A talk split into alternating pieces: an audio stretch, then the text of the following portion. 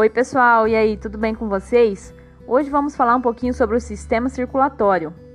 Bom, o sistema circulatório, também chamado de sistema cardiovascular, é composto de sangue, coração, artérias, capilares sanguíneos e veias. O sistema circulatório humano é subdividido em sistema sanguíneo e sistema linfático. O sistema circulatório desempenha importantes funções em nosso organismo. Então vamos falar um pouquinho sobre essas funções. Uma delas é a defesa contra agentes invasores, que no sangue há anticorpos e células fagocitárias que promovem a defesa contra agentes infecciosos. Também temos a coagulação sanguínea, que as plaquetas que circulam pelo sangue são responsáveis pela coagulação sanguínea. Temos também a regulação da temperatura corporal, onde o sangue é distribuído de forma homogênea por todo o organismo, promovendo a manutenção de uma temperatura adequada em todas as partes do corpo. Por meio da circulação sanguínea, o corpo também consegue dissipar o calor até a superfície corporal. Já o transporte de hormônios são que os hormônios são as substâncias necessárias para o bom funcionamento do organismo, e a circulação sanguínea é responsável por transportar esses hormônios até os órgãos e tecidos que farão uso deles. Temos também o intercâmbio de materiais, onde as substâncias são produzidas em uma parte do corpo e utilizadas em outras. Também chegam ao seu destino através da circulação sanguínea. E o que acontece com o glicogênio armazenado no fígado, que, quando quebrado em glicose, é levado por diversas regiões do corpo? E o transporte de resíduos são todas as células de corpo produzem resíduos em seu metabolismo. Esses resíduos saem das células e caem na corrente sanguínea e são levadas para o fígado e transformadas em ureia. Do fígado, a ureia é encaminhada pela circulação sanguínea até os rins, onde serão eliminadas para o meio externo. Já o transporte de nutrientes, os nutrientes oriundos da nossa alimentação são absorvidos ao longo do nosso tubo digestivo e caem na circulação sanguínea. Assim, os nutrientes são levados aos tecidos do corpo, sendo aproveitados pelas células. O transporte de gases, ao passar pelos pulmões, o sangue elimina o gás carbônico proveniente da respiração celular, enquanto absorve o oxigênio. O sistema sanguíneo é composto pelo sangue, vasos sanguíneos e coração. O sangue é um fluido produzido na medula óssea, composto por plaquetas, hemácias e leucócitos, que ficam dispersos no plasma. Impulsionando pelo coração, o sangue é levado a todas as regiões do corpo no interior das artérias, veias e capilares sanguíneos. As artérias são vasos que levam o sangue do coração até os órgãos e tecidos. Composta por uma parede espessa, a compreensão exercida pelas artérias permite controlar a pressão do sangue que circula em algumas regiões do corpo. Todas as artérias que saem do coração tornam-se menores progressivamente, até atingir todas as partes do corpo. Órgãos e tecidos possuem finíssimos vasos chamados de arteríolos, que se prolongam e se tornam mais finas ainda, sendo chamadas de capilares sanguíneos.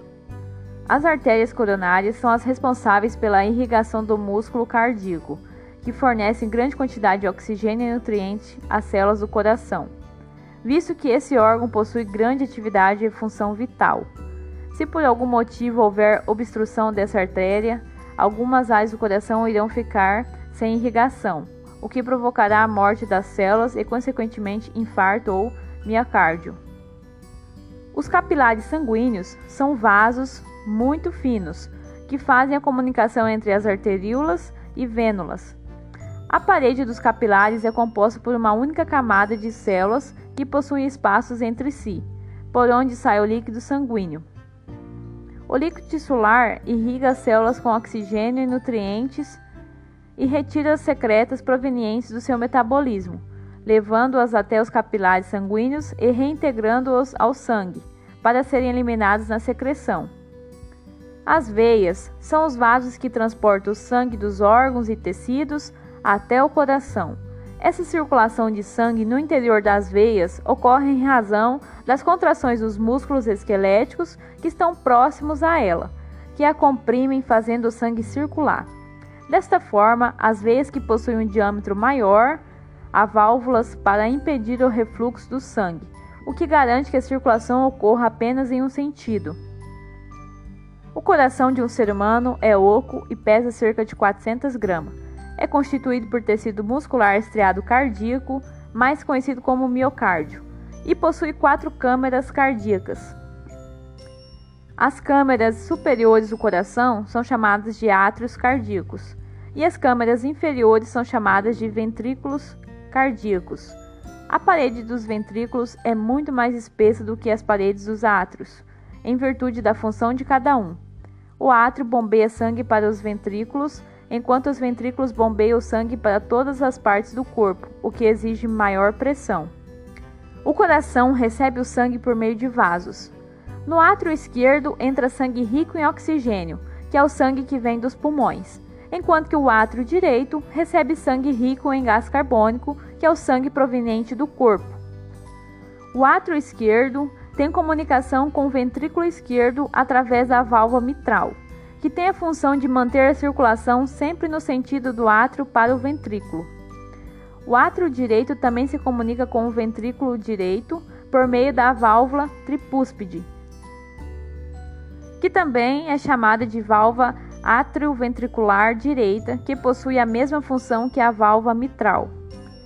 O sangue que está no interior dos átrios é expulso para os ventrículos quando ocorre uma contração chamada de sístole atrial.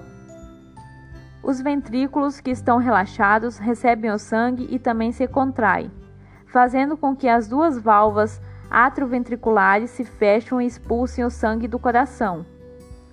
Esse sangue é expulso para as artérias de grosso calibre que saem do ventrículo direito, que é a artéria pulmonar, e ventrículo esquerdo, que é a artéria aorta.